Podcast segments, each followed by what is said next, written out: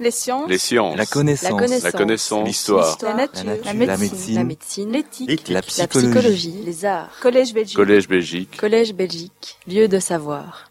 Madame, mes- Messieurs les secrétaires perpétuels, Mesdames et Messieurs les membres du conseil d'administration du Fonds Yvonne Boel, chers collègues, chers amis, euh, c'est un plaisir et un honneur pour moi de donner un xième cours du Collège Belgique sur un sujet qui est fascinant, extraordinaire. Et croyez-moi, j'ai fait participer toute mon équipe pour vous offrir ces, euh, diapositives, ces idées. Tout le monde a travaillé, les juristes, les, les docteurs en sciences, les pathologistes, euh, tout le monde.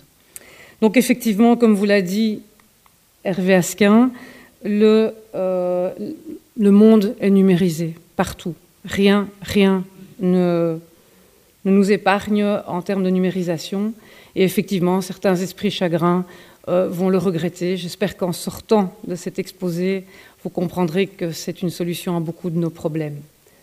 Et vous verrez combien euh, le Fonds Yvonne Boel a été avant-gardiste dans ce domaine et combien nous avons été aidés pour préparer, euh, il y a déjà très longtemps, ce que nous sommes en train de vivre maintenant au niveau de l'anatomie pathologique et de la numérisation de l'anatomie pathologique. Je vais brièvement euh, vous dresser quelques défis euh, en matière de soins de santé. Brièvement, mais vous les connaissez déjà, c'est simplement pour recadrer les problèmes auxquels nous sommes confrontés, qui font les grandes lignes de tous nos médias jour après jour. Je vous parlerai de médecine numérisée, impossible de parler de tous les domaines de la médecine numérisée. J'ai choisi trois domaines qui, je pense et j'espère, vont vous intéresser, qui sont le dossier patient informatisé. Vous allez tous y être confrontés dans les mois, euh, j'espère dans les mois et pas dans les années qui viennent. Euh, le dossier de la digitale pathologie, qui est directement un dossier qui s'est euh, développé dans nos institutions grâce au fonds Yvonne Boel. Et puis, bah, je ne peux pas ne pas vous parler du mobile health, c'est très clair. Nos iPhones, tout ce qui est, tous les devices qui ont été développés par les sociétés et qui vont nous permettre de changer tout à fait l'aspect de la médecine, je ne peux pas ne pas vous en parler. Mais je ne vous en parlerai que très très peu. Je pense que ça mérite vraiment euh, un sujet, un colloque. Euh, c'est vraiment, à mon sens, un point très important. Quelques questions éthiques et juridiques pour terminer parce que vous verrez combien la numérisation de la médecine va changer tout à fait. Euh, la manière dont le patient va se placer au centre de sa maladie, la manière dont les médecins vont devoir interagir avec lui. Les défis. Bon, les défis, on les connaît. Il y a des défis qui sont nés de choses vraiment très positives. Il est clair que les soins de santé sont très très bons euh, partout, enfin en Belgique, en Europe, en Amérique du Nord, et on sait très bien que l'espérance euh, de vie a très fortement augmenté ces derniers temps. Euh, vous voyez que plus de 10 ans depuis 1970, c'est énorme comme augmentation de l'espérance de vie. Il y a aussi énormément de maladies chroniques. Il y en a beaucoup plus. Bah, il faut savoir qu'avant, ces maladies étaient aiguës et entraînaient le décès des patients. Elles passent à chronicité, ce qui veut dire que les euh, professionnels de la santé doivent faire face à des euh, patients porteurs de maladies chroniques, donc de longue durée, avec des traitements tout à fait particuliers. C'est certainement un des points majeurs, un défi majeur que nous rencontrons en tant que professionnels de la santé. Ajouter euh, à l'espérance de vie qui, a augmenté, eh nous sommes face à énormément de patients qui présentent des comorbidités, c'est-à-dire plusieurs maladies. De manière très pratique, c'est pas évident, ce n'est pas facile de soigner un patient qui a plusieurs maladies. Vous, connaissez ces gens âgés qui sont dans des institutions avec des cocktails de médicaments et qui finissent par avoir des complications liées au fait qu'ils ont deux médicaments qui s'opposent, etc., etc. La comorbidité est quelque chose qui est le quotidien de pas mal d'institutions. On oppose à ce paysage de la, la médecine qui change la pénurie des professionnels. On ne va pas vous parler de numérodynamie aujourd'hui. Pourtant, j'ai beaucoup, beaucoup de respect pour les étudiants qui, aujourd'hui, commencent des études de médecine. On peut les remercier. C'est incroyable de commencer des études de médecine dans des conditions dans lesquelles ils les commencent à l'heure actuelle. Dire qu'il y a trop de médecins, ok, peut-être. Moi, je peux vous dire que quand vous attendez pour vos rendez-vous, quand vous attendez six mois pour avoir rendez-vous chez un ophtalmologue, c'est clairement qu'il n'y a pas assez d'ophtalmologues. Donc, je pense que la réalité parle d'elle-même. les coûts. Les coûts en médecine ont augmenté terriblement. Les thérapies ciblées magnifiques qui nous ont permis de faire des bons incroyables dans la guérison euh, de certains cancers comme le cancer du sein ont réellement un coût élevé. Il faut pouvoir porter ce coût. Il y a le coût du médicament en tant que tel, la herceptine par exemple, mais il y a aussi le coût pour les, hôpitaux. Euh, donner ce type de thérapie nécessite euh, toute une série d'infrastructures, nécessite, et vous le verrez, je vous l'illustrerai, euh, nécessite la mise en évidence de cibles, de contrôle de qualité, tout ça coûte très cher aux hôpitaux. Et bah, malgré tout, malgré tout ce que je vous dis, et lisez simplement les une des journaux, lorsque Maggie de Bloch dit qu'on va faire des économies en matière de santé, on supprime euh, des résonances, on supprime des scanners. C'est peut-être très très bien, c'est vrai que les scanners ça irradie, mais ça fait des diagnostics aussi. Et on voit que effectivement les dépenses en termes de soins de santé sont très élevées dans les pays euh, dits riches, c'est-à-dire 10% du PIB. En Belgique, on n'a pas à se plaindre. Pour euh, aller right to the point, la Belgique a vraiment un niveau de soins de santé qui est très très élevé. Regardez l'espérance de vie, quasi 81 ans. Regardez pour le nombre d'habitants, 98 hôpitaux. On peut se poser la question de savoir si c'est pas trop trop peu, mais moi je pense que c'est vraiment beaucoup. Euh, il y a des tas d'articles qui peuvent euh, étayer ces informations. 650 000 personnes employées dans les soins de santé, et comme partout dans le monde, les maladies chroniques qui augmentent. 10,2% du PIB, et 42 milliards de dépenses. Ça peut être effectivement un chiffre qui peut impressionner, mais les soins de santé, la qualité des soins de santé, ça a un coût, c'est sûr. Suivant les number one en matière de business, la Harvard Business School, ils ont une filiale qui ne s'occupe que de business plan pour la santé. Eh bien, voilà ce qu'ils ont publié en 2016. Nous y sommes. The Health Crisis on y est. On est au pied du mur. Aux États-Unis, au Canada, en Europe. On ne peut plus continuer comme ça, et vous le sentez déjà très certainement. On ne peut plus continuer parce que face aux défis et face aux ressources, il y a un déséquilibre, déséquilibre qui est intenable, et il va falloir que l'on gère ce problème euh, de la, difficulté d'obtenir des ressources cohérentes pour euh, soulever tous les défis qui sont les nôtres en tant que professionnels de la santé. La question qu'on va se poser au cours de cet exposé, c'est est-ce que la numérisation de la médecine va nous permettre de relever ces défis? Est-ce que la numérisation de la médecine va diminuer le coût de la médecine Je n'en parlerai pas beaucoup, je ne parlerai pas énormément d'économie, mais il y a pas mal de business plans qui ont été établis qui sont très intéressants et qui prouvent qu'il euh, y a des pistes. La numérisation, Hervé Asquin vous en a parlé, les partout. Dans les, dix grandes capitalisations boursières, cinq géants de l'informatique et de l'e-commerce. Et dans ceux qui n'apparaissent pas dans les cinq premiers, vous voyez GE, General Electric, filiale Health, numérisation de la médecine, qui euh, a un actionnariat vraiment incroyable et qui fonctionne très très bien. Donc, plus que les cinq géants. le PIB belge 4% qui est donc euh, en relation avec les technologies de l'information et de la communication, mais mieux que ça, 22% du chiffre d'affaires des entreprises belges est issu de toutes ces technologies de l'information et de la communication. Et comme le disait également Hervé Ascar, attention, ça ne va pas supprimer des emplois, ça va au contraire en créer. Regardez, entre 2010 et 2015, 25% d'augmentation des personnes utilisées dans ce secteur donc une augmentation de 25% des personnes utilisant ce secteur, c'est vraiment vertigineux et ça ne va pas s'arrêter, j'en suis certaine. Ça veut aussi dire non seulement des postes en plus, mais aussi des métiers différents, des nouveaux métiers qu'il va falloir créer. Il va donc falloir faire de l'enseignement, il va falloir faire de, l'information sur ces métiers. Donc c'est énormément de possibilités d'emploi pour nos jeunes. Est-ce que vous avez échappé à la vague Pokémon Go? Personne n'y a échappé. Il paraît qu'il y a même des Pokémon dans l'académie. C'est vrai, dans le jardin de l'académie, il y a des Pokémon, on me l'a dit. Alors, ce succès est extraordinaire. Même, on peut en penser ce qu'on veut. Pokémon Go, regardez l'adhésion. Lancé en été, 21 millions d'utilisateurs, 5 millions de nouveaux téléchargements par jour. chaque utilisateur, plus de la moitié des utilisateurs qui vont, ils retournent le lendemain addictifs, très addictifs, la chasse aux Pokémon.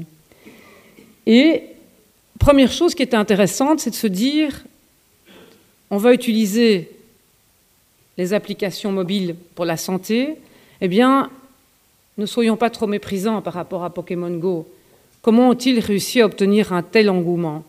C'était simple, accès libre, touchait les jeunes où ils le souhaitaient, ce qu'ils voulaient, très ludique. Les gens ont envie de rire de temps en temps. La société est un peu triste. Ils ont envie de s'amuser. Et, on est tout à fait dans le thème de l'exposé, il y a déjà des analyses faites, il marche 45 minutes par jour en plus. Parce que pas question de chasser le Pokémon dans une voiture, ça va trop vite, le jeu s'arrête, il faut marcher. Incroyable Pokémon. Et donc, si vous croyez que la numérisation n'est pas en marche, je peux vous dire que les médecins qui vont vous soigner demain, ils sont en train de chasser le Pokémon aujourd'hui. C'est très clair. Donc cette médecine numérisée, elle est là, elle est partout, elle est présente. Elle est présente d'une manière chaotique, comme tous les nouveaux concepts. Les êtres humains construisent des nouveaux concepts de manière vraiment très euh, hétérogène. Et si vous voulez rechercher sur le net des informations sur la euh, médecine numérisée, vous avez déjà au moins une cinquantaine de termes différents. Alors cette terminologie variable souligne quoi? Souligne qu'on est dans l'émergence d'un nouveau concept, que chaque expert va lui donner son nom, que les Français vont plutôt franciser les termes télématiques, que les anglophones vont plutôt parler d'IELTS, que les Belges vont faire un peu des deux. Euh, et donc, tous ces concepts nouveaux, au-delà du fait que la terminologie est complexe, doit attirer notre attention, puisqu'on va parler de mettre en réseau des données. Si on ne parle déjà pas le même langage, si on n'a déjà pas les mêmes noms, on risque d'avoir des difficultés. Il va donc falloir, le premier effort va être un effort de terminologie. Et on voit que dans le plan fédéral de Maggie de Bloch, de la ministre Maggie de Bloch, il y a un point qui est un point de terminologie. On voit également qu'il y a énormément de sites qui, euh, sont des sites de promotion de la médecine numérisée qui organisent des, euh, concours pour euh, ces, différents aspects de nomenclature. Donc, vous n'avez certainement pas échappé à l'hôpital du futur, la révolution digitale qui va améliorer le confort et la sécurité du patient. Oui, c'est clair que quand on parle de digitalisation, de transfert de données, on a peur. On a peur de la sécurité, de la confidentialité du serment d'Hippocrate. Mais non, la, sécurité est bien là. Euh, l'informatique a bien géré sa sécurité, les banques l'ont déjà très bien compris, vous le savez. Le IELS, donc la, numérisation de la santé, c'est quelque chose qui, ne date pas d'il y a un an ou deux. Si vous voyez, les, les, communautés européennes ont déjà organisé des meetings, ils sont à leur neuvième meeting en 2016. Toutes les sociétés organisent des meetings dans leur domaine sur la numérisation. Et vous pouvez déjà introduire vos propres résultats sur MyHealth Avatar ou MyHealth Monitor, et vous aurez des médecins, peut-être des ordinateurs, je ne sais pas ce qu'il y a derrière, qui vous donneront un avis médical. Donc, euh, on pourra en penser ce qu'on en veut. Il y a peut-être déjà là une petite dérive, mais on est déjà très très loin dans la médecine numérisée. Certains s'inquiètent. Transhumanisme, est-ce qu'on a encore besoin des médecins? Est-ce que c'est des ordinateurs qui vont nous soigner? Donc une angoisse très importante, c'est ce qu'on appelle l'ubérisation de la médecine les gourous de la Silicon Valley, qui eux sont persuadés que tous les diagnostics et tous les traitements vont se faire avec l'aide d'algorithmes, ils n'ont pas tout à fait tort. Il ne faut pas avoir peur du progrès, il faut l'intégrer. Et donc, l'ubérisation de la médecine, on peut la, la voir, la craindre, il faut l'encadrer. Il faut l'encadrer de manière éthique et juridique et scientifique. Donc, les différents euh, ordres des médecins, et ceci c'est l'ordre des médecins français, ont essayé de mettre un petit peu d'ordre dans toutes les structures, et vous voyez que les différents aspects de la médecine numérisée s'interpénètrent largement, et c'est complexe. Quand on parle de santé mobile, on parle de l'iPhone, on parle des smartphones, mais on parle aussi d'objets intelligents, de capteurs intelligents qui permettent par exemple de suivre à distance l'attention des patients.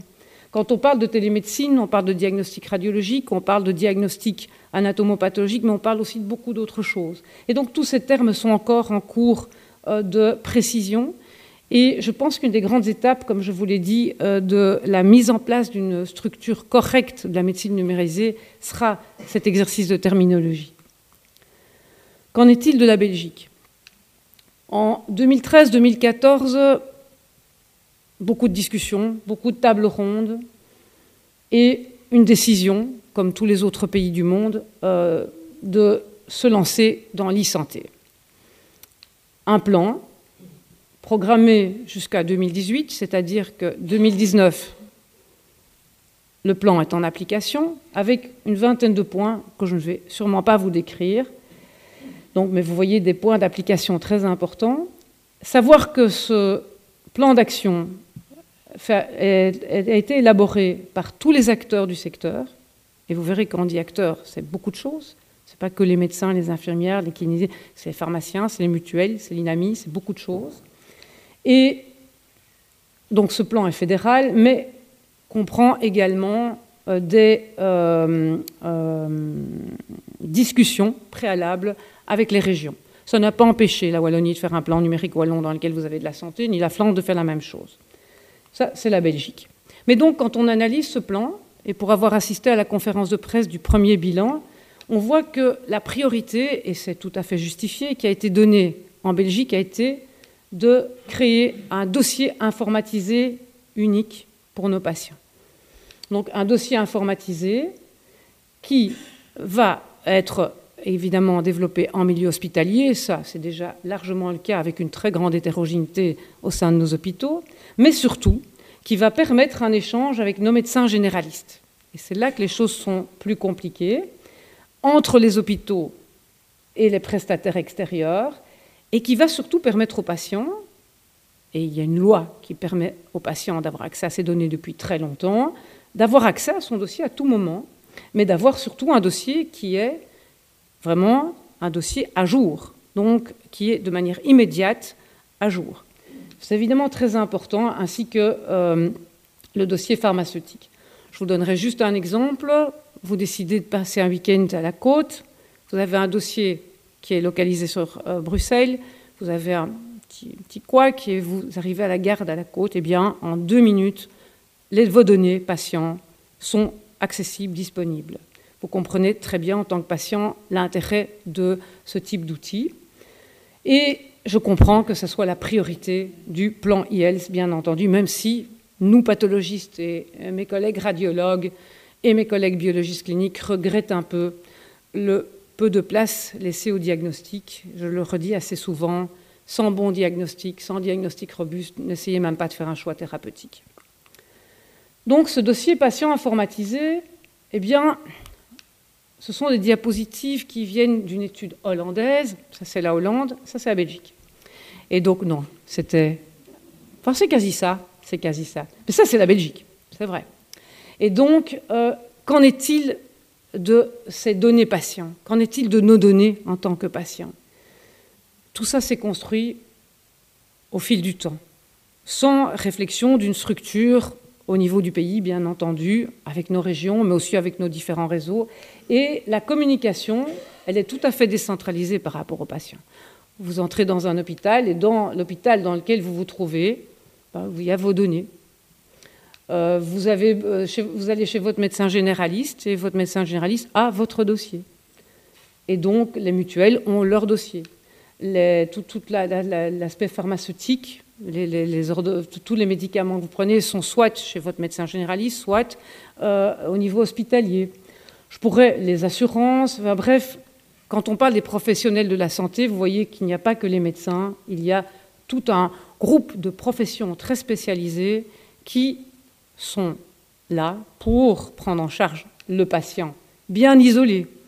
Et comment peut-il avoir un contact facile avec son dossier? Il doit téléphoner, il doit demander qu'on lui envoie. Comment fait-il? Tout ça n'est pas encore très facile à l'époque, à l'heure actuelle. Et donc la volonté de ce plan cancer est de remettre le patient au centre de ses données, parce que ces données, c'est lui, on verra exactement ce que sont ces données, et donc de centraliser les choses pour avoir un dossier unique autour du patient et pouvoir développer à grande échelle la médecine personnalisée parce qu'on ne soigne plus une maladie, bien entendu, on soigne un patient. Euh, un cancer du sein n'est pas le même que le cancer du sein de l'autre patient, il doit être caractérisé et vous verrez que dans le futur, ça ira encore bien, bien plus loin que simplement mettre en évidence des cibles. Il y aura un séquençage complet de la tumeur, il y aura énormément de données et donc la médecine personnalisée est la médecine d'aujourd'hui et de demain et passe par ce dossier euh, numérisé unique qui est accessible par tous. Dossier dans lequel vous avez évidemment toutes les informations administratives, euh, séjour hospitalier, suivi, suivi des médecins généralistes, les rapports des kinés, les rapports des infirmières, les prises de médicaments, les effets secondaires sur prise de médicaments. Bref, vous comprenez aisément, je ne vais pas rentrer dans tous ces détails, le bénéfice pour les patients, mais le bénéfice pour la société aussi. Plus d'examens redondants. On ne va pas vous refaire trois scanners parce qu'on ne trouve pas l'ancien scanner, parce qu'il a été fait dans une autre institution, et qu'on doit vraiment savoir ce qui se passe au niveau pulmonaire, parce que vraiment, vous êtes arrivé pour un, problème aigu. Donc, euh, les médecins ne font pas des scanners pour s'amuser, ils font des scanners parce qu'ils ont besoin des résultats. Et donc, ce dossier unique va permettre de diminuer toute une série d'examens redondants. Alors qu'en est-il de nos réseaux? Eh bien, il y avait il n'y a pas longtemps cinq réseaux, trois en Flandre, il n'y en a plus que deux. Donc euh, le réseau de Gand et Anvers se sont regroupés pour euh, organiser le COSO. Et le réseau de la KUL est, isolé, enfin isolé et a des contacts avec euh, COSO. Donc on a un réseau au niveau de la Flandre, pour le moment, qui est subdivisé avec deux coffres-forts. C'est quoi un coffre-fort? C'est l'endroit où on met les données patients. Le terme coffre-fort est choisi pour rassurer tout le monde, mais c'est vrai. Au niveau informatique, les outils sont tels que ces coffres-forts sont des réels coffres-forts. Et donc, euh, Vitaling est par exemple le coffre-fort du réseau de, euh, de Louvain. Et donc, le réseau Wallon, 40 hôpitaux regroupés en un réseau qui est le réseau Santé Wallon et le réseau bruxellois qui est regroupé, lui, sous forme d'une ASBL qu'on appelle Abrumette. Donc la volonté de ce plan, c'est d'alimenter le plus possible ces réseaux, que tous les hôpitaux y participent et que ces réseaux communiquent entre eux, pour communiquer entre eux via le Meta-Up national qui est la plateforme e-health. Alors si vous voulez savoir ce qu'est la plateforme e-health, je vous conseille d'aller voir le site internet, 250 projets, colossal, énorme. Euh, pas très facile à comprendre, mais en tous les cas, dans le cadre du plan e fédéral, c'est cette plateforme qui va abriter nos données à travers ou euh, de manière directe à travers les coffres forts qui existent déjà. Donc vous voyez qu'on est déjà très très loin. on pourrait vous poser la question de savoir mais que faut-il faire? Eh bien en tant que patient, vous devez vous inscrire dans un des réseaux. Vous avez le choix du réseau que vous souhaitez. Vous avez vous inscrire. Pourquoi? Vous avez bien compris que vos données vont être, et on reviendra sur cet aspect, être transférées entre différents cliniciens appartenant à ce réseau et vous devez donner votre consentement. Vous devez dire que vous consentez au fait que vos données soient partagées. Et donc, soit vous êtes interpellé peut-être par mon exposé, ou peut-être par ce que vous avez lu dans les journaux, le Vif l'Express en parlait en détail déjà en 2015, soit c'est votre médecin généraliste qui vous dit, euh, qui, vous explique quel est le réseau sur lequel il travaille et, qu'il et qu'il vous demande donc d'y participer, soit c'est au cours d'une hospitalisation, soit c'est votre mutuelle qui vous aide à vous inscrire. Mais regardez, 3 546 925 patients, se sont déjà inscrits en juin 2016. L'avantage est vraiment colossal pour tout le monde. Et donc, il est important que le patient comprenne bien ce que ça veut dire que s'inscrire sur un réseau, les avantages, mais aussi les obligations que cela représente. Et donc, c'est quelque chose que tous les citoyens belges auront à faire dans les années à venir. Les médecins aussi doivent s'inscrire. Et pas plus tard que samedi, je parlais avec le secrétaire perpétuel de euh, l'Académie de médecine et il me disait combien la charge administrative des médecins généralistes était lourde et complexe, et qu'en s'inscrivant dans ces réseaux, il gagnait un temps colossal, temps qu'il pouvait réutiliser pour leurs patients. Et donc il y a beaucoup, beaucoup de médecins généralistes qui sont affiliés à ces fameux réseaux digitaux, on les appelle les réseaux digitaux, et qui, dans leur pratique quotidienne, ont déjà un bénéfice très important de cette médecine numérisée. Passons maintenant au domaine qui intéresse probablement plus le conseil d'administration du euh, fonds Yvonne Boel, puisque c'est essentiellement dans ce domaine que euh, la recherche euh, supportée par le fonds a pu être menée. C'est donc la pathologie digitale. Il y a aussi énormément de termes différents hein, pour pathologie digitale, numérisée, télé, télé, télépathologie. Je pourrais vous en citer 7 ou, 7 ou 8 de mémoire. Et nous avons, la meilleure définition de la pathologie digitale, c'est toute euh, la numérisation, euh, depuis l'acquisition des images jusqu'à l'analyse de ces images, pour une utilisation en anatomie pathologique. Alors on va commencer par l'anatomie pathologique. L'anatomie pathologique, c'est une euh, science diagnostique réalisée par des médecins, pas par des automates, des médecins qui vont passer leur journée de routine clinique à diagnostiquer sur base des cellules et des tissus prélevés, les urines, les, liquides céphalorachidiens, les petites biopsies cutanées, les pièces opératoires, qui vont donc diagnostiquer les maladies. Il y a très peu de maladies dont le diagnostic ne passe pas par un diagnostic anatomopathologique. Une grande partie des maladies passe par ce diagnostic. Et donc, euh, le métier a beaucoup changé, comme je vais vous le montrer. Et il faut savoir que c'est une spécialité qui est au confin entre la recherche et la médecine, parce que les actes euh, techniques sur lesquels le métier repose, sur lesquels le diagnostic intellectuel du pathologiste repose, sont de plus en plus complexes et nécessitent euh, des applications technologiques importantes. Et pour ceux qui avaient assisté au dernier cours que j'avais donné dans le cadre du fonds euh, Yvonne Boel, on, avait largement parlé de la biologie moléculaire et de tous ces tests. C'est de à ça que je fais allusion. L'anatomie pathologique va donc vous permettre de euh, cibler de manière très précise le diagnostic d'une lésion. Souvent, les patients croient que le diagnostic est posé au niveau radiologique. Donc, une petite masse ou à l'endoscopie. Une autre masse, on voit bien qu'on est au niveau pulmonaire, Bien entendu, les radiologues vont jusqu'à un certain niveau avoir une suspicion, et face à cette lésion, tous les radiologues vous diront c'est un cancer. Et les endoscopistes aussi. Mais vous aurez besoin, on parle de médecine personnalisée, pour affiner votre diagnostic, d'analyser exactement le tissu, d'abord pour confirmer qu'il s'agit bien d'un cancer, parfois on a de bonnes surprises, mais aussi pour caractériser au mieux ce cancer. Et donc, cette caractérisation va passer par quelque chose qui est tout à fait, qui est vieux comme le monde, qui est une technique très simple et qui est encore la base même du diagnostic à l'heure actuelle, qui est la transformation de ce tissu qui va être biopsié en cette lame. C'est une lame de verre sur laquelle vous avez une partie du tissu qui est coupée en fines tranches de quelques microns. Toute cette technique se fait grâce à des techniciens expérimentés qui vont donc faire suivre à l'échantillon toute une série de euh, modifications physiques de manière à arriver à ce bloc en paraffine qui est comme de la cire et grâce à ce bloc où vous avez donc les échantillons, vous pourrez réaliser ces coupes. Ces coupes vont être analysées au microscope. Vous voyez qu'on est déjà dans l'image. On est tout de suite dans l'image.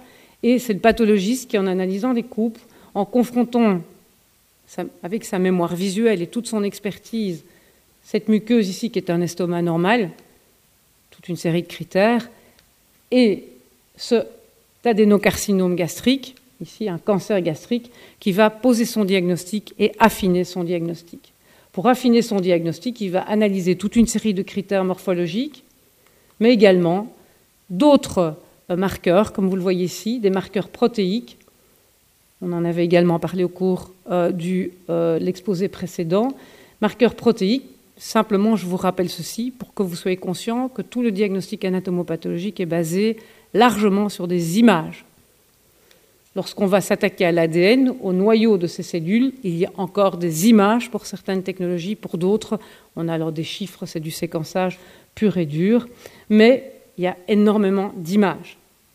Et ce que le fonds Yvonne Boel nous a permis de faire depuis déjà très longtemps, c'est d'aller très très loin dans la caractérisation de ces images à l'aide de la numérisation. Et donc, la deuxième partie de la définition, c'est donc des images numériques, maintenant que l'anatomie pathologique est bien définie. Qu'appelle-t-on image numérique appliquée à l'anatomie pathologique? Eh bien, c'est ceci. Déjà, en 2000, vous voyez qu'on euh, avait, avait, des systèmes d'acquisition de l'image. Avant d'analyser les images, il faut les acquérir. Donc, chaque fois des microscopes, vous allez voir qu'ils vont disparaître avec des caméras. Et tout ceci, nous avons pu le faire grâce à l'équipe d'ingénieurs, un peu le mariage de l'eau et du feu, les médecins et les ingénieurs, de la faculté de Polytechnique de l'Université de Bruxelles avec Philippe Vanham et Christine de Kesteker dans un premier temps.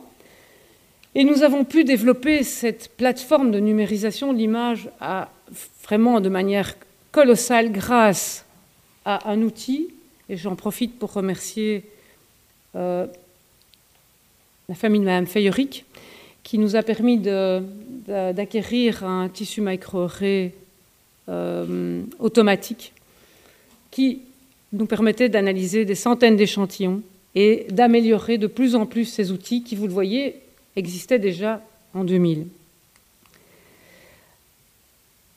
Le futur, il n'y a plus de microscope.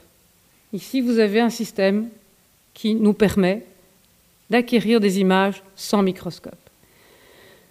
Et Hervé Asquin vous a parlé de Diapat, la région de Charleroi, de Gossely. C'est bien là que nous avons pu nous développer, le professeur Christine de Kesteker et moi-même, en créant une vraie plateforme intégrée de médecins et d'ingénieurs dont la recherche était dédiée à l'acquisition de l'image et à la quantification de ces images en anatomie pathologique. Si nous n'avions pas eu cette structure dans un environnement très propice, qui est le CMMI, qui est donc un regroupement de toute une série de laboratoires. Il y a aussi des PET scans, des résonances, euh, dont l'objectif est d'améliorer la recherche en imagerie médicale.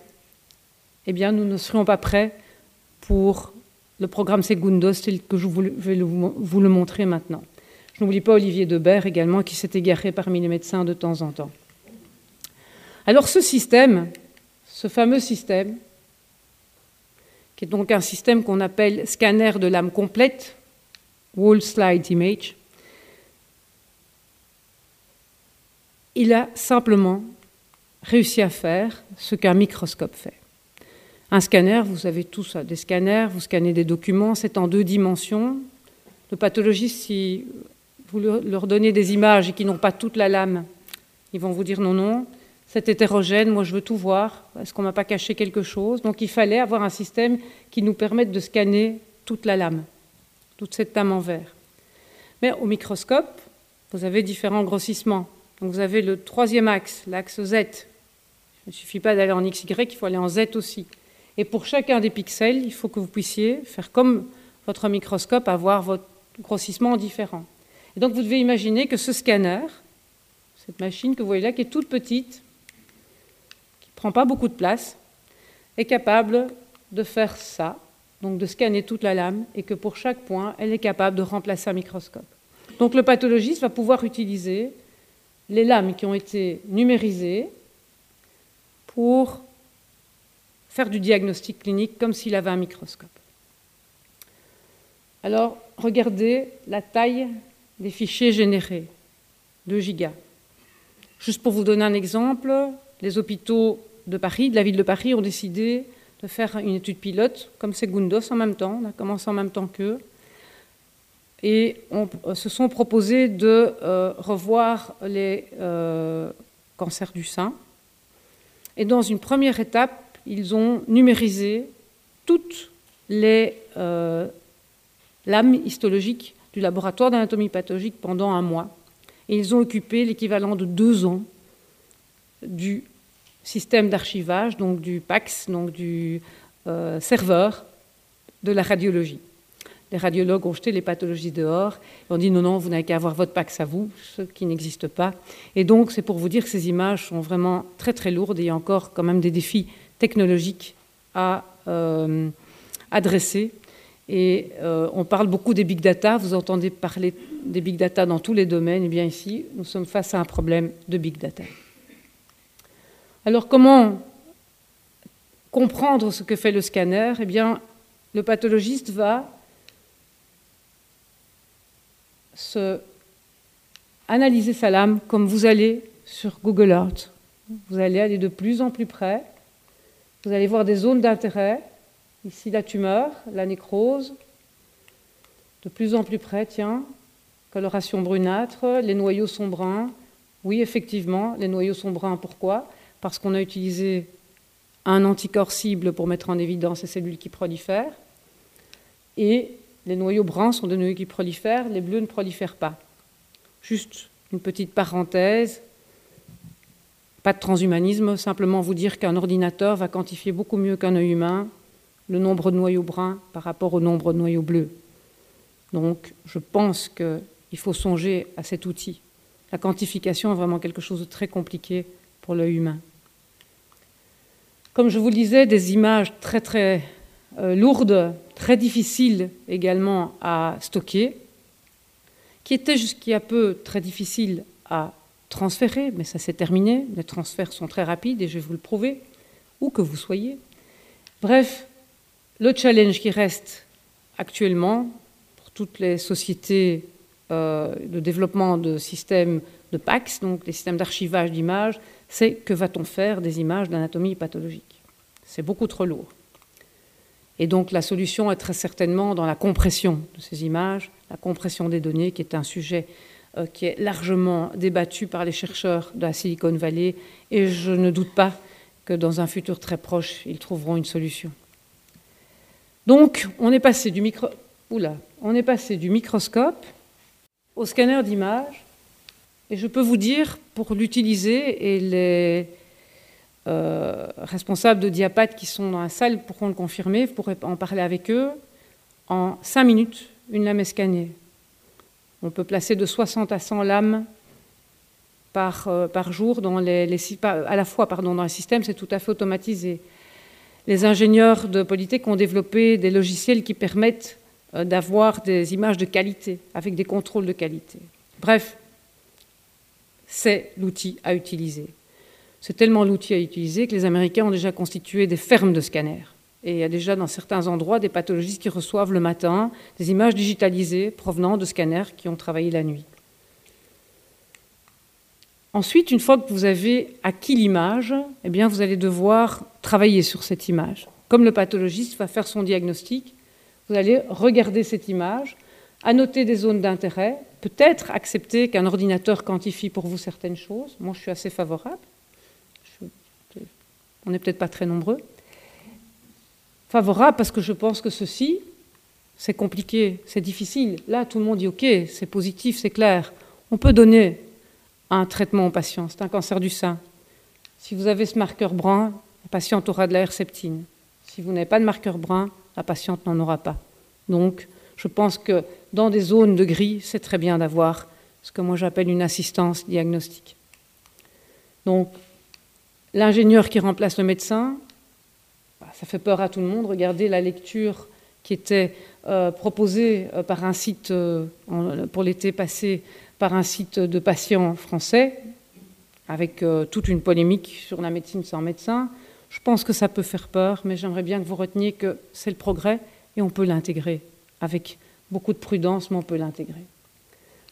On peut tellement bien l'intégrer que l'année passée, une fusion dans les big euh, compagnie américaine est apparue entre euh, Merge Health et euh, IBM et Watson. IBM Watson, qui est donc probablement, sans faire trop leur publicité, la société qui number one en intelligence artificielle, ça me paraît clair. Si vous vous souvenez, c'est cette société qui a réussi à mettre au point un programme de jeu d'échecs et qui a battu le numéro un mondial. eh cette société a décidé de créer un outil de diagnostic assisté pour les radiologues et pour enseigner à, sa structure, à, sa plateforme, la reconnaissance d'objets, pour faire du training. Elle s'est associée avec le géant des PACS américains, qui a des milliards et des milliards de données radiologiques, avec les consentements des patients, avec les données des patients, et je suis certaine que leur approche va porter ses fruits. Donc l'idée étant que, avant que le radiologue ne reçoive ces, radios, donc euh, les, différentes séquences, ils reçoivent également un algorithme qui est tout à fait construit par un ordinateur qui lui dit, qui lui dit ben dans autant de pourcents des cas, je pense que, je pense que, je pense que. Il faut savoir qu'il y a énormément de variables cachées dans les dossiers. Un, esprit, un humain, aussi bon soit-il, ne peut pas avoir accès de manière immédiate à toutes ces données. Et il est évident que, je ne dis pas qu'il faut remplacer le médecin, mais que cette aide au diagnostic est très certainement quelque chose de puissant. Et je pense que ce sera la médecine de demain. Et la reconnaissance d'objets que l'on voit déjà déployée au niveau de la radiologie aux États-Unis sera déployée à l'anatomie pathologique aussi. Il faudra euh, être, continuer à être dans, dans les pionniers et avancer. Une fois que vous avez donc acquis votre image, vous l'avez analysée, vous avez votre diagnostic, il faut que ce diagnostic, c'est ce que vous recevez actuellement, dans des délais les plus rapides possibles, euh, vous recevez un protocole. Alors le protocole, c'est simplement avec des mots, avec des, évidemment des classifications internationales, tout ça est assez structuré, avec des codifications. C'est le diagnostic qui correspond à votre euh, cancer, lésion, tissu, tout ce que vous voulez. On parle souvent de cancer, mais vous pouvez extrapoler tout ce que euh, je vous explique aux pathologies qui nécessitent un diagnostic tissulaire. Et donc, le pathologiste n'aura plus de microscope, il va, il va, travailler avec un écran et on revient au dossier numérisé, on revient au patient. Ce protocole va devoir être intégré dans le dossier médical unique. C'est déjà le cas au niveau hospitalier. Le cas aussi par rapport à vos médecins généralistes. C'est plus compliqué. Il y, a des, réseaux comme MediBridge et d'autres. Mais grâce au plan fédéral et à ces dossiers CMER qui reprennent donc euh, tous les euh, euh, dossiers patients en Belgique, eh bien, ces données médicales anatomopathologiques seront intégrées aussi. La situation actuelle en anatomie pathologique, comme la situation de beaucoup de spécialités, on est en healthcare crisis, comme disent nos amis d'Harvard. on nous demande de plus en plus, pour parler simplement, il y, a des nouvelles thérapies ciblées qui apparaissent. Je ne vous parlerai pas de PD-L1 et de l'immunothérapie du cancer qui va révolutionner sûrement le traitement du cancer dans, les mois qui viennent. Euh, nous avons des demandes de plus en plus importantes de développement de tests, de, mise en place de tests.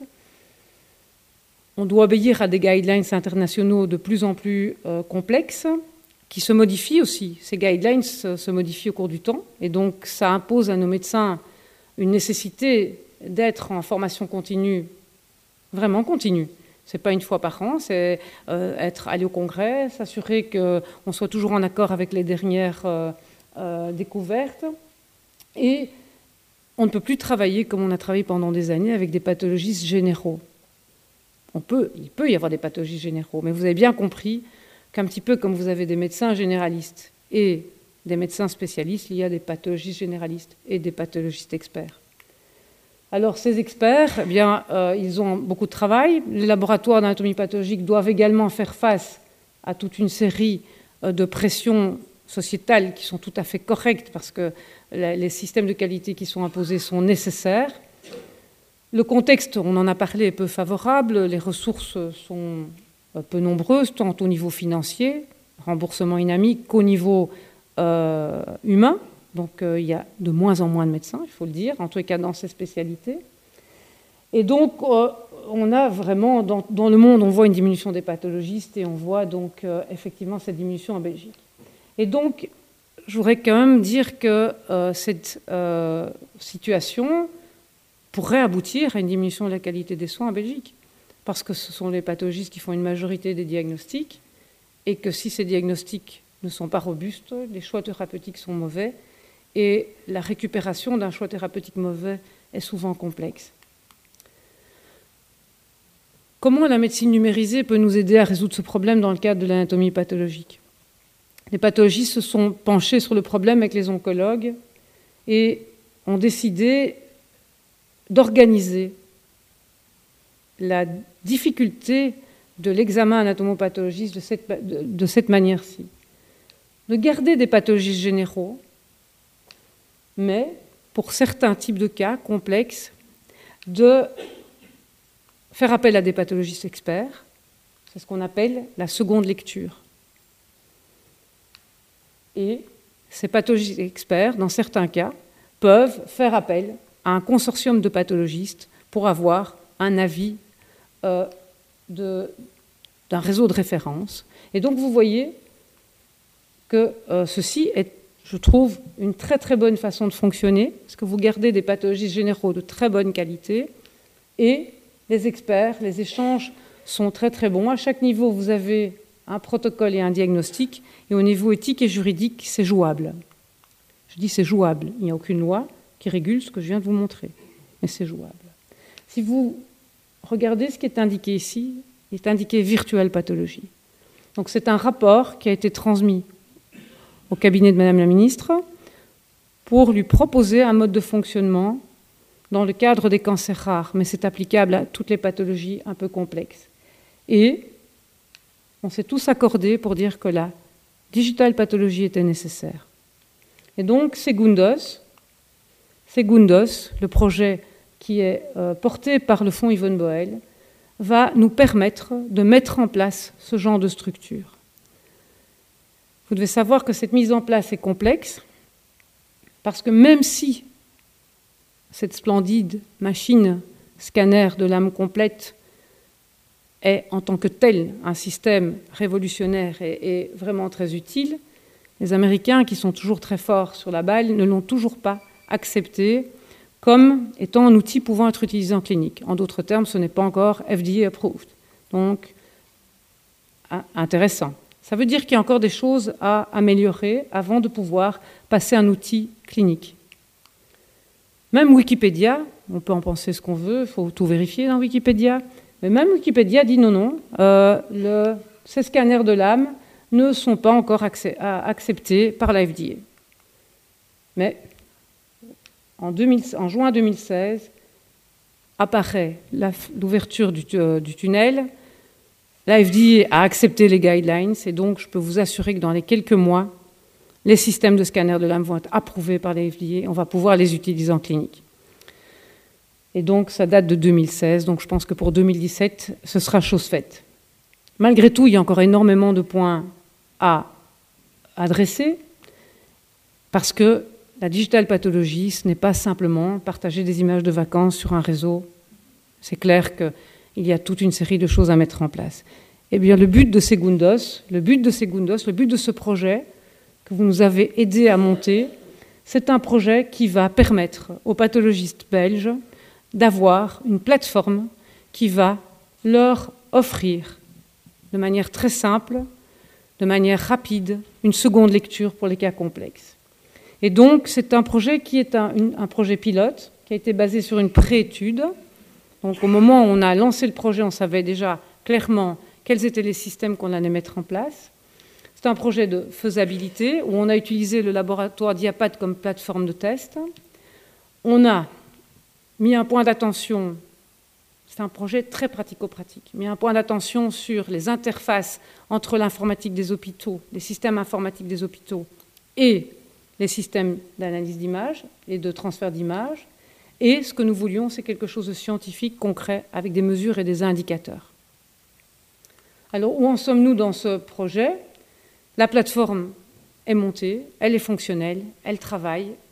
On a déjà pas mal de cas. Elle a été montée au sein de l'hôpital Erasme à l'aide d'un deuxième scanner de lame. Il y en a un qui est donc à diapat et qui, lui, a servi de testeur initial. On a utilisé des systèmes de logiciels très simples, une société française, Triban, qui nous a euh, après, avoir fait toute une étude de marché, qui nous a mis à disposition les logiciels qui nous permettaient de transférer les images et surtout, surtout de pouvoir les euh, annoter, de pouvoir travailler sur ces images comme un pathologiste travaille donc au microscope. Et je vais directement vous montrer les résultats, euh, les premiers résultats. Donc, outre les pathologistes de l'hôpital Erasme, eh on a pu faire de la seconde lecture avec des pathologistes de UVA, avec des pathologistes du Portugal, mais aussi de la troisième lecture, donc du troisième niveau, grâce au professeur Myriam Remling, avec le professeur Birgit Weinan et le professeur Doon. Ça fonctionne. Ça fonctionne, c'est clair, et ça va relativement vite. Donc voici quelques résultats. Donc pour vous montrer que dans la deuxième phase, depuis mai 2016, euh, on a pu analyser 16,3% des cas analysés sont de la seconde lecture. Et donc je pense que c'est fonctionnel. Il faut encore évidemment maintenant euh, établir toutes les guidelines, mettre tous les contrôles de qualité et euh, analyser ces différents points. Je vais passer rapidement parce que j'ai vu Stéphanie qui m'a dit une heure de passer, donc je vais passer sur ça pour quand même vous donner quelques points sur le mobile health. Donc le mobile euh, c'est un champ d'application incroyable qui dépasse évidemment euh, les smartphones et qui dépasse euh, les systèmes mobiles utilisés dans les hôpitaux déjà. mais je voudrais que vous soyez conscient que c'est réellement un outil d'éducation sanitaire important. J'ai bien aimé cette phrase retrouvée, évidemment, je ne vous citerai pas la, société, mais vous pouvez bien euh, imaginez quelle est la société de euh, téléphonie mobile asiatique euh, qui affirmait qu'il y a plus de mobiles dans le monde que de brosses à. Je pense que c'est vrai. je pense que cette remarque est, assez clairvoyante. Alors, en discutant avec Jean-Marc Haussmann, le juriste, en discutant de médecine numérisée, il me faisait une remarque qui est tout à fait juste. Il me disait, avant, on était malade ou on n'était pas malade. C'était binaire. Quand on était malade, on allait voir les médecins, on allait dans les hôpitaux. Maintenant, c'est plus tout à fait vrai. On est dans une progression. On peut être euh, non malade et en très très bonne santé parce qu'on court euh, trois fois 30 minutes euh, par semaine, parce qu'on fait attention à son cholestérol, parce qu'on fait régime, parce qu'on dort bien. On peut être non malade et être un bon vivant. On peut être malade et avoir une maladie chronique. On peut être malade et avoir une maladie aiguë. Et c'est vrai que ce spectre de la maladie change. Et on voit très très bien qu'est intégré dans toute cette euh, thématique du mobile health le bien-être. Et nous, en tant que professionnels de la santé, quand on parle de mobile health, on est plutôt orienté outils pour surveiller la tension, pour euh, surveiller le rythme cardiaque et des choses comme ça. Mais vous devez savoir que s'il y a énormément d'applications mobile health, la plupart de ces applications sont associées au bien-être, sont les podomètres, le nombre de pas que vous faites. Et donc, il faut savoir que pour le moment, il n'y a que 30% des applications qui sont mises en place qui ciblent les professionnels de la santé. Tout existe. Le dosage de la glycémie grâce aux lentilles, ça va changer la vie des diabétiques, c'est clair, parce que on voit la vie des diabétiques qui est parfois très très longue avec euh, cette petite goutte de sang. J'en profite pour vous raconter encore juste un tout petit peu. C'est une histoire qui m'a fort impressionnée. Donc, les, astronautes qui partent à la NASA, euh, vers la Lune avec la, NASA, ont des mini-laboratoires nomades, des tout petits laboratoires, et donc ils se piquent comme les patients diabétiques. Évidemment, ils ne dosent pas que la glycémie. Donc, et ces euh, petits laboratoires sont relayés, évidemment, à des gros serveurs. Eh bien, il y a une société aux États-Unis qui, a, construit un mini-laboratoire que chaque patient pourra avoir chez lui, pourra se piquer le doigt, une petite goutte de sang. Les données automatiquement via l'iPhone vont partir vers euh, un serveur et les résultats vont revenir au patient. C'est une société, je ne crois pas qu'elle soit cotée en bourse, mais c'est une société, une petite société de la Silicon Valley. Ça pose, ça pose quand même la question euh, du mobile health. Et donc il y a énormément de choses. Il y en a, euh, il y a un développement incroyable. Juste un peu un chiffre Euh, rapport PwC, 30% des revenus globaux en Europe seront donc issus du marché du mobile health pour 2017. On va voir s'ils ont raison. Donc, mais en tout cas, c'est un chiffre qui mérite qu'on s'y attarde. Je terminerai rapidement avec la question qui est peut-être la plus importante, mais c'est peut-être l'ouverture à un autre exposé que j'aimerais que Jean-Marc Haussmann puisse vous donner, parce que les discussions avec lui sont incroyablement riches et intéressantes, parce que la médecine n'est rien sans l'éthique et sans la philosophie. Jean-Marc me disait, bah, la première question que je me pose quand on parle de médecine numérisée, c'est, pour finir, les patients, c'est un ensemble de données qui sont dans des, serveurs. Moi, il, a, appelé ça le clone informationnel. La loi, elle ne s'applique pas au clone informationnel. Il n'y a pas de...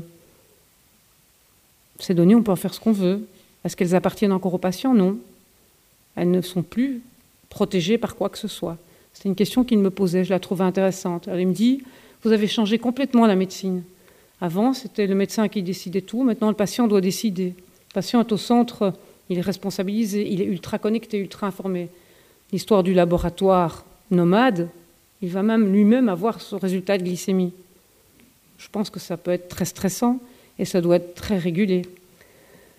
Avant, le patient voyait son médecin, discutait avec son médecin, il avait confiance. Vous avez tous connu ces relations de confiance avec les médecins qui sont super, qui étaient super importantes, qui étaient la base même de la thérapeutique. Maintenant, vous allez sur le net, vous discutez. L'offre, avant, votre médecin généraliste vous conseillait un spécialiste. Maintenant, vous allez sur le net, vous allez voir. Donc, on est dans un réseau ultra connecté. Alors, cette remarque aussi sur le fait que la santé, c'est aussi le bien-être, cette idée progressive de la médecine. C'est effectivement très très différent. Et donc, que va-t-on faire au niveau juridique? Quels sont les enjeux en termes de responsabilité? Qui est responsable d'une glycémie très élevée? Chez un patient dosé à la maison et d'un coma hyperglycémique. Qui? Le patient? La société qui a conçu le... Qui? Comment va-t-on protéger la vie privée? Ce clone, est-ce qu'on doit le protéger aussi? Et que le patient comprenne bien que son consentement veut vraiment dire quelque chose. Ce consentement, ce n'est pas à l'époque où euh, on se demande ce que toutes nos données deviennent dans des grands serveurs que ce terme consentement, je pense, doit prendre une importance colossale. Voilà, donc euh, j'espère vous avoir convaincu que la médecine numérisée, ce n'est pas simplement un dossier médical unique à travers toute la Belgique, à travers toute l'Europe. Ce que je voudrais vous dire, c'est que la rapidité de l'évolution technologique est vertigineuse est vraiment vertigineuse et elle va plus vite que la manière dont nous, arrivons à l'implémenter, qu'on soit professionnel de la santé, qu'on soit consultant chez PwC, qu'on soit juriste. Elle va très très vite. Et les jeunes vont bien plus vite que nous avec leurs Pokémon, c'est clair. Il faut, n'oublions pas que dans le développement de la médecine personnalisée, n'oublions pas que le diagnostic est primordial et euh, que le diagnostic assisté est très important. Comme le robot aide le chirurgien à opérer, le diagnostic assisté aidera le radiologue et le pathologiste à diagnostiquer.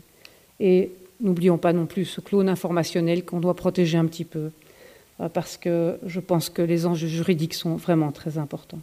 Je voudrais terminer en remerciant mon équipe, tous ceux qui en ont fait partie et qui sont partis, mais qui ont vraiment donné énormément d'eux-mêmes, tous ceux qui viennent d'arriver, il y en a énormément, tous ceux qui m'ont plus particulièrement aidé pour euh, cet exposé, tous ceux qui m'ont supporté aussi.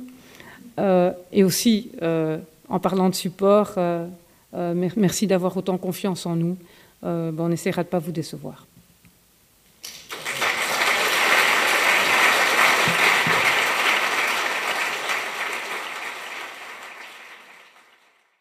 Les sciences. La connaissance. La connaissance. L'histoire. La, nature. La, médecine. L'éthique. La, psychologie. Les arts. Collège Belgique. Collège Belgique. Collège Belgique. Lieu de savoir.